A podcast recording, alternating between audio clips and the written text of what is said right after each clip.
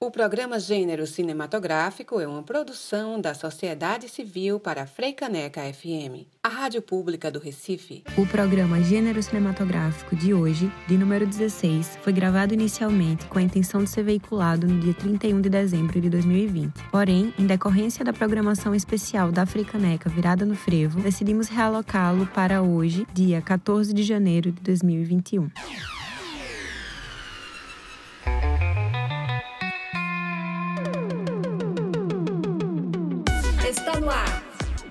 Gênero cinematográfico. Dirigido e apresentado por Cíntia Falcão.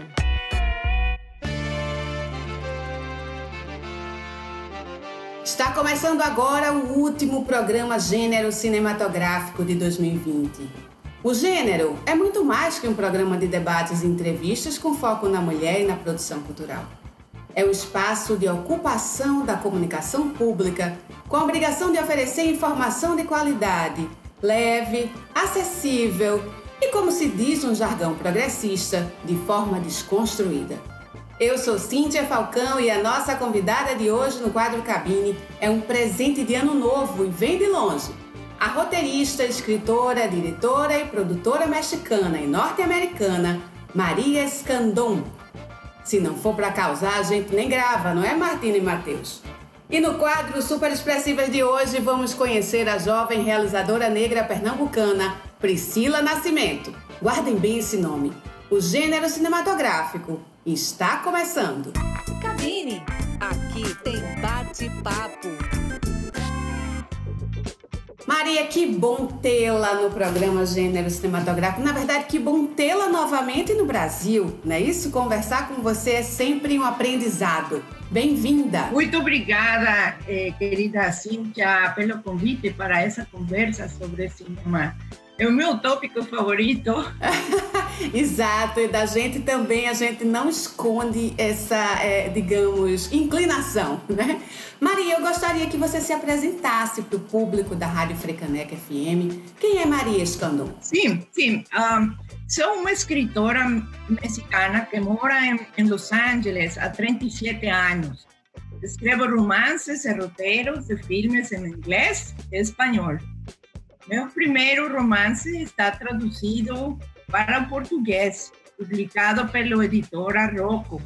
A Caixa de Santinhos de Esperança. Isso. E virou um filme? É um filme. Escrevi o roteiro a partir desse romance o filme eh, se chama Santitos. Santitos, que foi dirigido por quem, Maria? Eh, ele, ele é o filme que estreou no Laboratório de Roteiro de Sundance, como a Rio Filme e a Esmeralda Producciones. Também eh, tenho uma produtora, eh, The Other Truth Productions, da Outra Verdade, onde estou desenvolvendo projetos de cinema e televisão. E esse filme ele foi um filme bem badalado no México, né? Ele parece que teve bilheteria assim, né? Foi o terceiro filme mexicano de maior bilheteria, né? Sim. Seu roteiro, né? Sim, sim, sim. maravilha, Maria. Que, que maravilha ter você aqui. É, mas você estava se apresentando. Fora isso, o que é que você faz hoje? Você escreve roteiros, você é romancista, você trabalha com publicidade também? Também, também. É, eu, é, eu, eu tuve, no passado, uma agência de publicidade por uh, 20, 24 anos. La vendi, la vendi para trabalhar em uh, em romances, em roteiros. Mas, mas ainda atua como em alguma área da publicidade? Não, você está tá só em, em, roteiro e no cinema. a publicidade é muito útil para, para escrever. Aprende a escrever eh, com clientes. Os clientes são muito exigentes, então es bueno para cuando tiene uno la disciplina de escrever. Isso, e aqui no Brasil é um campo de sobrevivência também, um mercado de trabalho bem ativo, né? A gente não tem sempre filmes para trabalhar, para fazer. Um filme dura um, dois, três, quatro anos, né, para ser lançado. E aí muita gente que atua no audiovisual também atua na publicidade, né? Ô Maria, mas como você tem atuado no cinema norte-americano, quais são as maiores dificuldades para você que é mexicana, apesar de morar há tanto tempo aí? Uh, ah, existem várias dificuldades. Ser mulher ainda é um obstáculo. É, a competição é terrível. Cerca de 50 mil projetos entram no mercado de Hollywood a cada ano do qual pouco é produzido.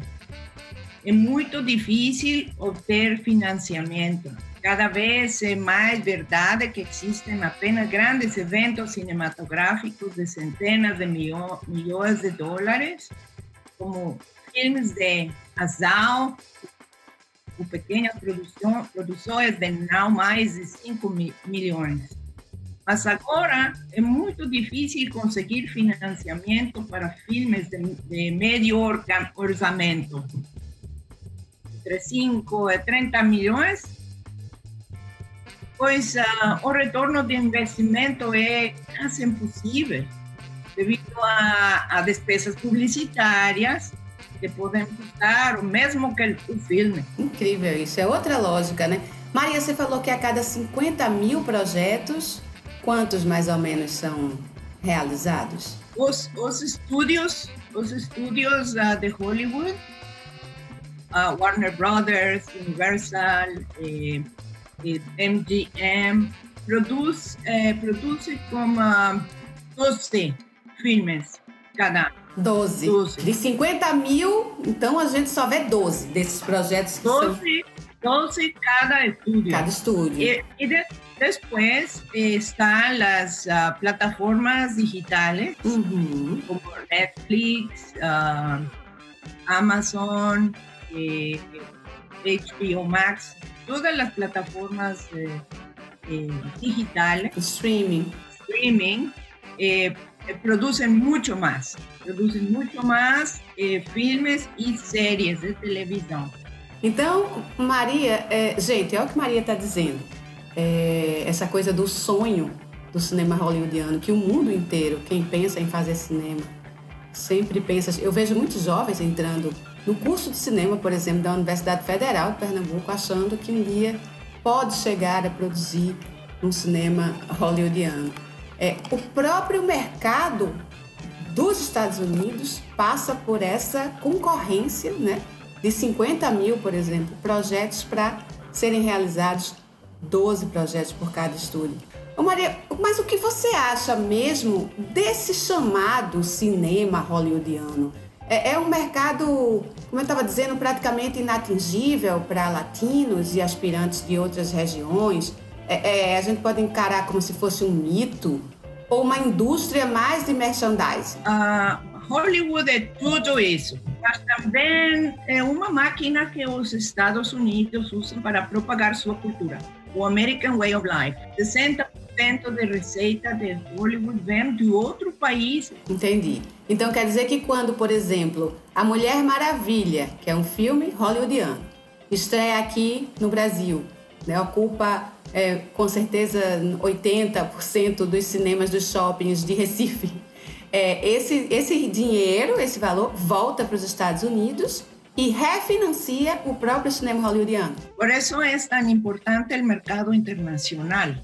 En relación a, eh, me, ha, me ha preguntado de, de, de, talento latino, não? Isso, isso, como é que os latinos conseguem né, atingir né, essa indústria, os latinos e os aspirantes de outras regiões do mundo? Ah, em, em relação a, a, a, a sua pergunta sobre la, eh, eh, talento latino, eh, una importante apertura en los últimos años que permitió al talento latino ter un lugar especial en Hollywood, comenzando con roteiristas como Braulio Mantovani y Katia Lund, eh, Jade de Deus, uh, Marcos Bernstein, uh, Estação Central do Brasil, e diretores como, Walter Salles e Fernando Meirelles, Os, me, os mexicanos também conquistaram Hollywood. Alfonso Cuarón, Alejandro González Iñárritu, Guillermo del Toro, Ainda assim, o foco atual de Hollywood é dar aos afro-americanos mais representados, é, como a hashtag Oscar So White, Oscar está branco. É, como você é, pode ver nesta lista, quase não há mulheres. Nem mulheres, nem afro-americanos, pessoas negras, não é isso? Exatamente. Não fazem parte dessa lista que consegue furar esse cerco e participar. Ou seja, fazem até parte, mas de forma muito invisibilizada, né? É muito difícil furar esse cerco, né, Maria?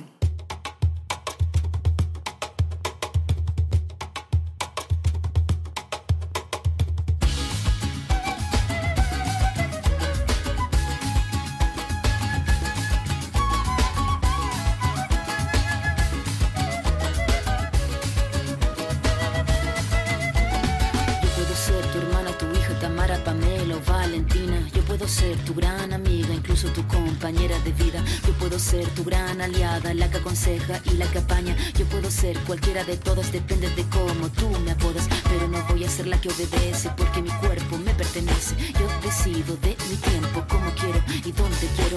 Independiente yo nací, independiente decidí. Yo no camino detrás de ti, yo camino de la para aquí. Tú no me vas a humillar, tú no me vas a gritar. Tú no me vas a someter, tú no me vas a golpear. Tú no me vas a denigrar, tú no me vas a obligar vas a silenciar, tú no me vas a callar. No sumisa ni obediente, mujer fuerte, insurgente, independiente y valiente, romper la cadena de lo indiferente, no pasiva ni oprimida, mujer linda que das vida, emancipada en autonomía, antipatriarca y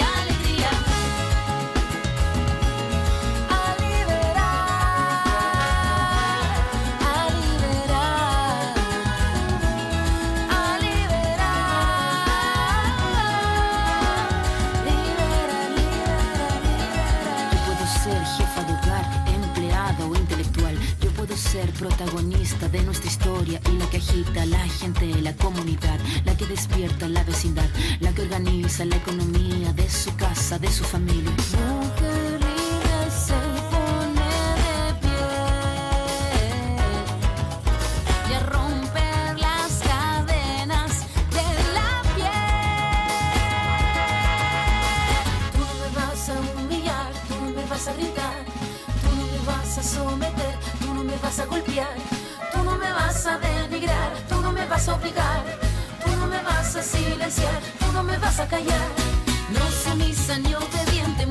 Fuerte, insurgente, independiente y valiente, romper la cadena de lo indiferente, no pasiva ni oprimida, mujer linda que das vida, emancipada en autonomía, antipatriarca y alegría.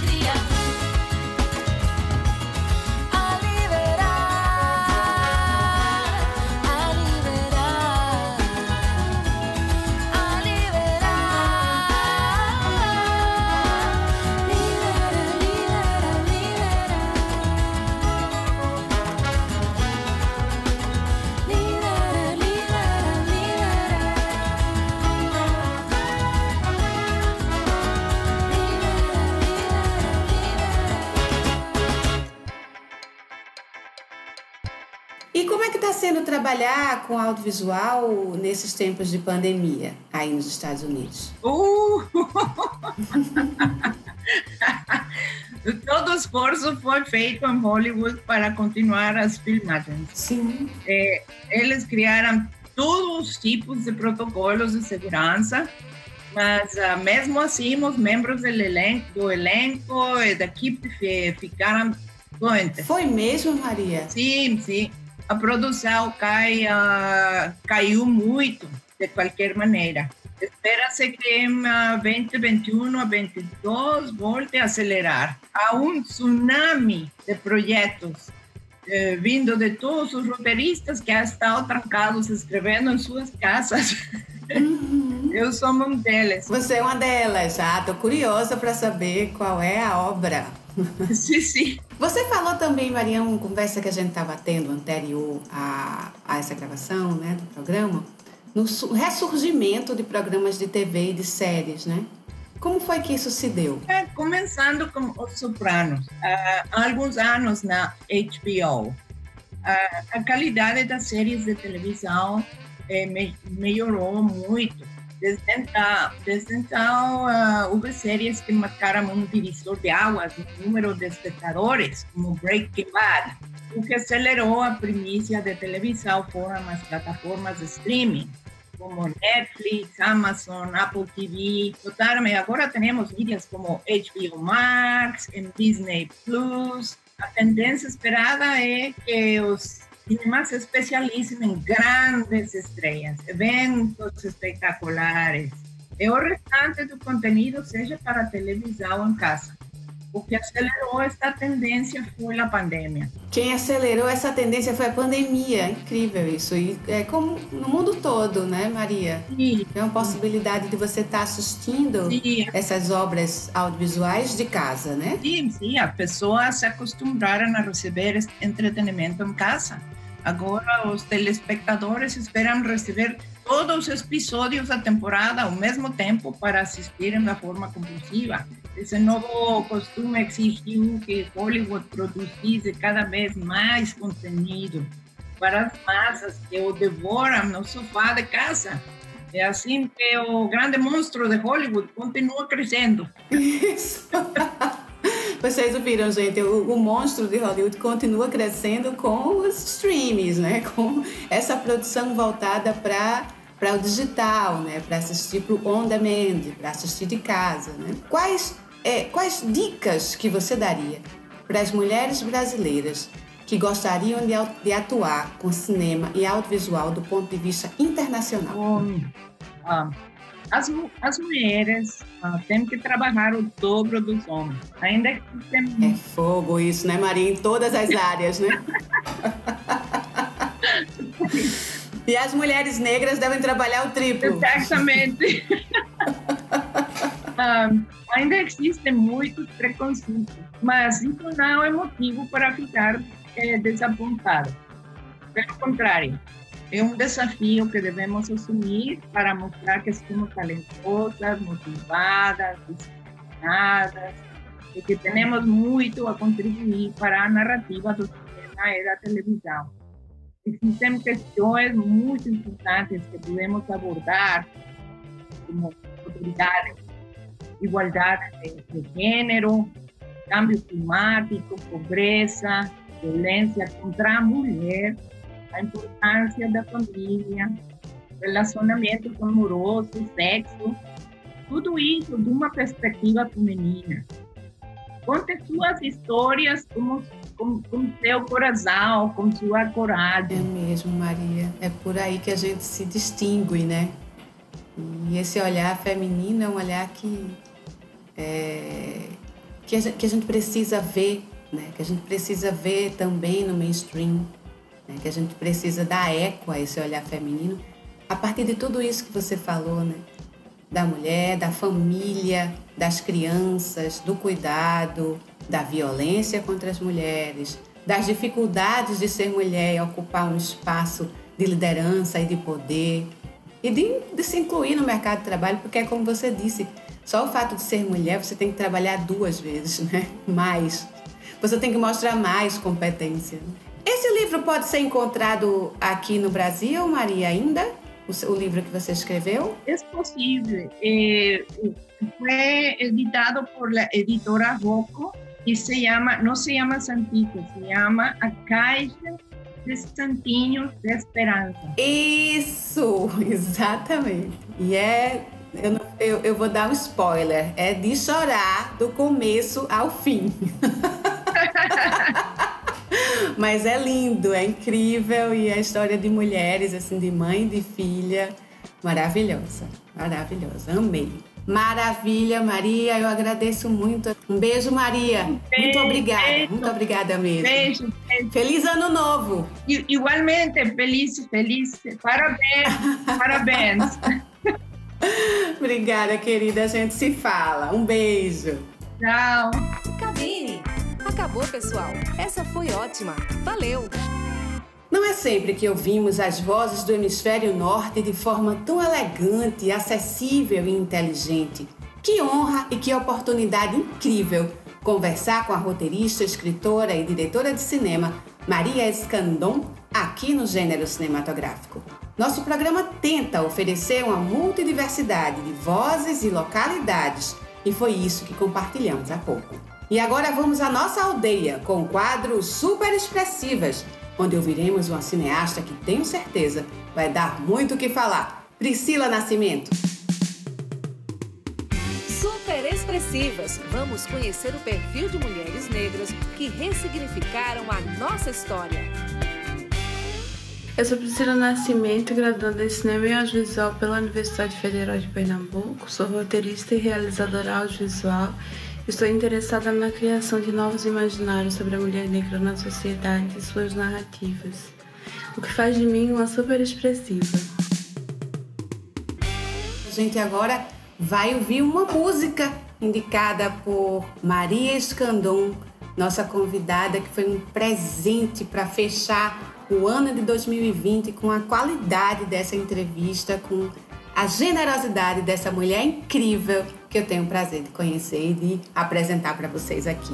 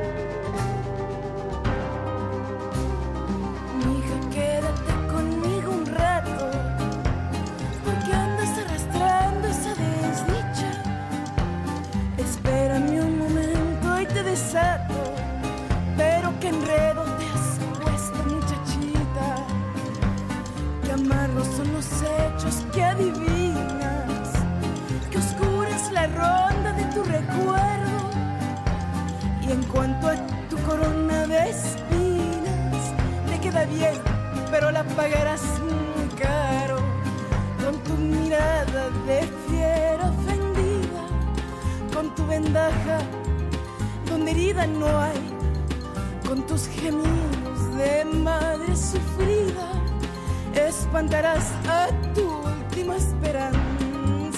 Es de tu puño algo cariñoso y haz de tu adiós un ay mi amor y de tu seña una sonrisita y de tu fuga ya voy, ya voy llegando. Mija, qué pena me da de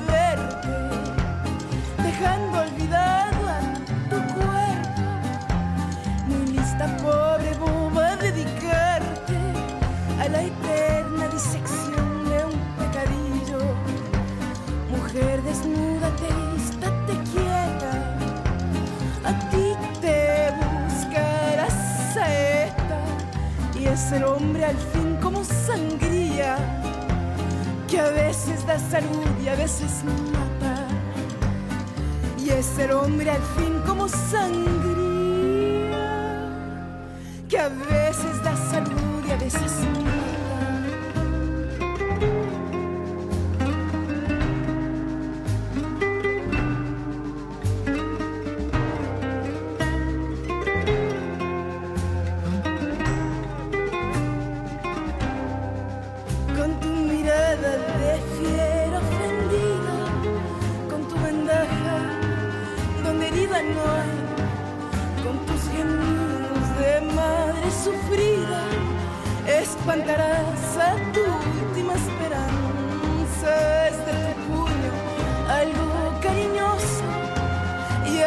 adiós una mi amor y de tu seña una sonrisita y de tu fuga ya voy, ya voy llegando.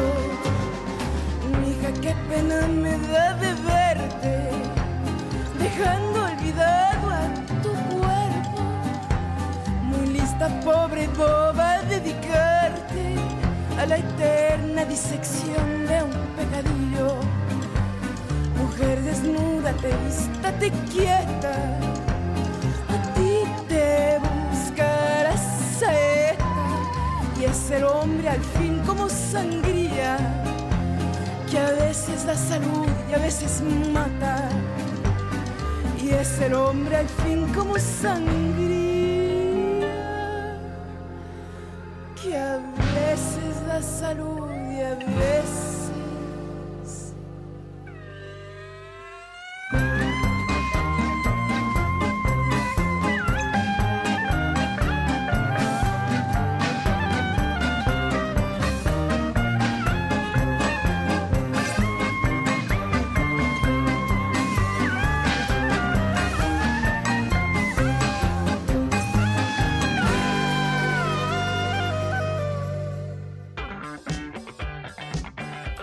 gente, que ano foi esse, hein? Estamos finalizando a nossa 15ª edição do programa Gênero Cinematográfico, no último dia de 2020, um ano divisor de águas da história da humanidade, tanto do ponto de vista das questões sanitárias e de saúde, quanto das questões políticas que impactam diretamente as nossas vidas.